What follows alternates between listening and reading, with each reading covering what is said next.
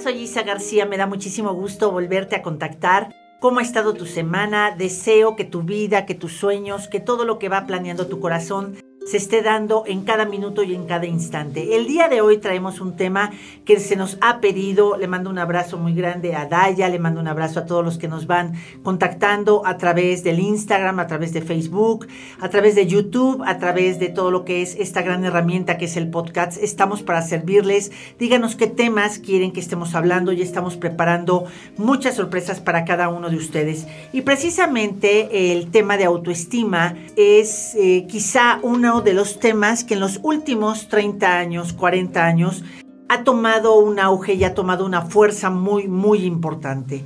Y antes se pensaba que autoestima tenía que ver con cómo me vestía, qué adquiría, eh, quién, con quién me llevaba, dónde comía. Así tuvo que ser una transición.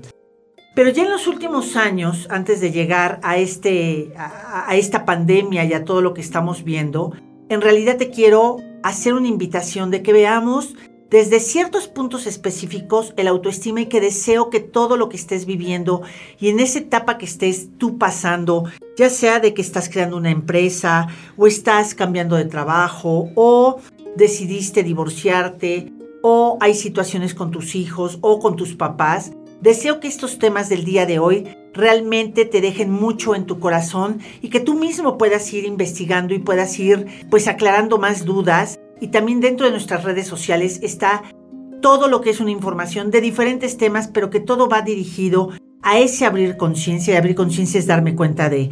Y quiero empezar que precisamente con el tema de autoestima y que si hay un autor que yo te puedo sugerir y que llegó a mi vida en un momento de una autoestima pues realmente no baja, sino bajísima, en donde yo no sabía cómo iba a iniciar una transformación en un colapso de mi vida, es que llega precisamente eh, este autor que se llama Nathaniel Branden y que precisamente él es el padre de la autoestima contemporáneo. Él, ya trascendió. Yo te invito a que puedas ver sus libros. Hay unos que ya no se llaman igual que como te lo voy a dar, porque ya la editorial ha estado cambiando. Pero este, por ejemplo, se llama Los seis pilares de la autoestima. Hay otro que dice la psicología del amor romántico. Pero Nathaniel Branden nos lleva hacia dos puntos específicos de la autoestima y que hoy te lo quiero compartir. Autoestima es la reputación que tengo de mí mismo. Es esa imagen y ese concepto en el que yo realmente cuando estoy a punto de dormirme o cuando estoy a solas conmigo, es realmente lo que yo siento que yo valgo para mí mismo. ¿Cuántas veces quizá pasa un amigo, una amiga, tu pareja, eh, quien sea y te dicen, wow, qué padre haces esto, qué bien que hiciste esto, y, tú llegas en la noche y dices, me siento tan vacío y no sé por qué me lo están diciendo. O sea, no, no sabes de quién están hablando y en realidad es de ti. Y vale un sorbete si todos pensamos que eres un fregón, que tú eres la mejor mujer del mundo, que tú eres el empresario más fuerte, que tú eres el joven más chingón. Vale madres eso si no tú lo piensas de ti. Si tú no lo sientes de ti mismo. Que eres valioso así tal y como eres. Con esa historia de la que vienes. Con esa alma que tú traes con esas fortalezas y áreas de oportunidad, eso tiene que ver en la cajita de autoestima. Y Nathaniel Branden nos dice eh, en dos partes de la autoestima que la divide es, la primera parte es saber que la autoestima es una capacidad que tú tienes, ¿sí? O sea, no la tienes que ir a comprar, o si vi que mi papá fracasó, o mi mamá eh, fue alcohólica, o entonces yo ya no tengo derecho a la autoestima, no. El autoestima es la capacidad con la que cada quien nace, una, para enfrentar todos los retos de la vida, todo lo que se, te presenta en la vida, va a ver ahí adentro de ti, en tus cualidades, en tus fortalezas, en todo lo que es tu ser, vienes integrado para poder ir caminando y transitando ante esos retos, que en muchos momentos les llamamos problemas, yo te invito a llamarlos retos, ante esos retos que te va a presentar la vida y que tú vas a ir teniendo, estás realmente capacitado para tú poder enfrentar. Ya hay a veces que enfrentar es no enfrentarlo, ¿sabes? Hay veces que cuando tú te das cuenta y entre más empiezas a amarte a ti mismo y entre más empiezas a tener ese concepto de respeto a ti, ese concepto de decir no me puedo llevar más allá de lo que hoy puedo dar, en ese momento es que vas a empezar a contactar con tu confianza. Ya hay a veces que, que, de repente te piden cosas y a todo dices sí, sí, sí, sí, y a lo mejor ni el tiempo te va a dar, ni te va a dar, no, no, no que no seas apto, sino que realmente no es el momento en que tú emprendas eso. Y también hablar de una autoestima sana es hablar de atreverte a poner límites, es atreverte a saber que tu capacidad de enfrentar todo lo que te va a, a ir sucediendo en la vida, es también saber ordenarte, dirigirte, sanar tu vida y poder decir que sí y que no. ¿Quién sí y quién no en tu vida? Ese es por un lado. Autoestima es mi capacidad con la que yo nazco y que puedo yo a través de diferentes virtudes, capacidades, talentos y áreas de oportunidad poder saber qué sí enfrento y qué no voy a poder enfrentar y que también se vale decir, esta lucha no es mía y no la voy a jugar. Y del otro lado, que esta es la parte de autoestima, wow, que a mí me faltaba y que era donde pues he estado trabajando y sigo trabajando todos estos años debido a todas las creencias limitantes que han venido pasando de generación en generación de mis mujeres. Y precisamente te dice Nathaniel Branden que eh, la segunda parte de una autoestima es no solo tu capacidad de enfrentar la vida, sino tu derecho a merecer por los esfuerzos que tú haces todos los días en tu vida. Imagínate esta mezcla. Tengo la capacidad de resolver la vida. Y dos, me merezco y tengo el derecho de disfrutar por todo lo que yo voy a ir haciendo en la vida. Y disfrutar es, si ya trabajé, si ya cumplí con esto y el otro, no puedo olvidarme de mí. Tengo que saber cómo voy a atenderme a mí, cómo voy a abrir un espacio para mí.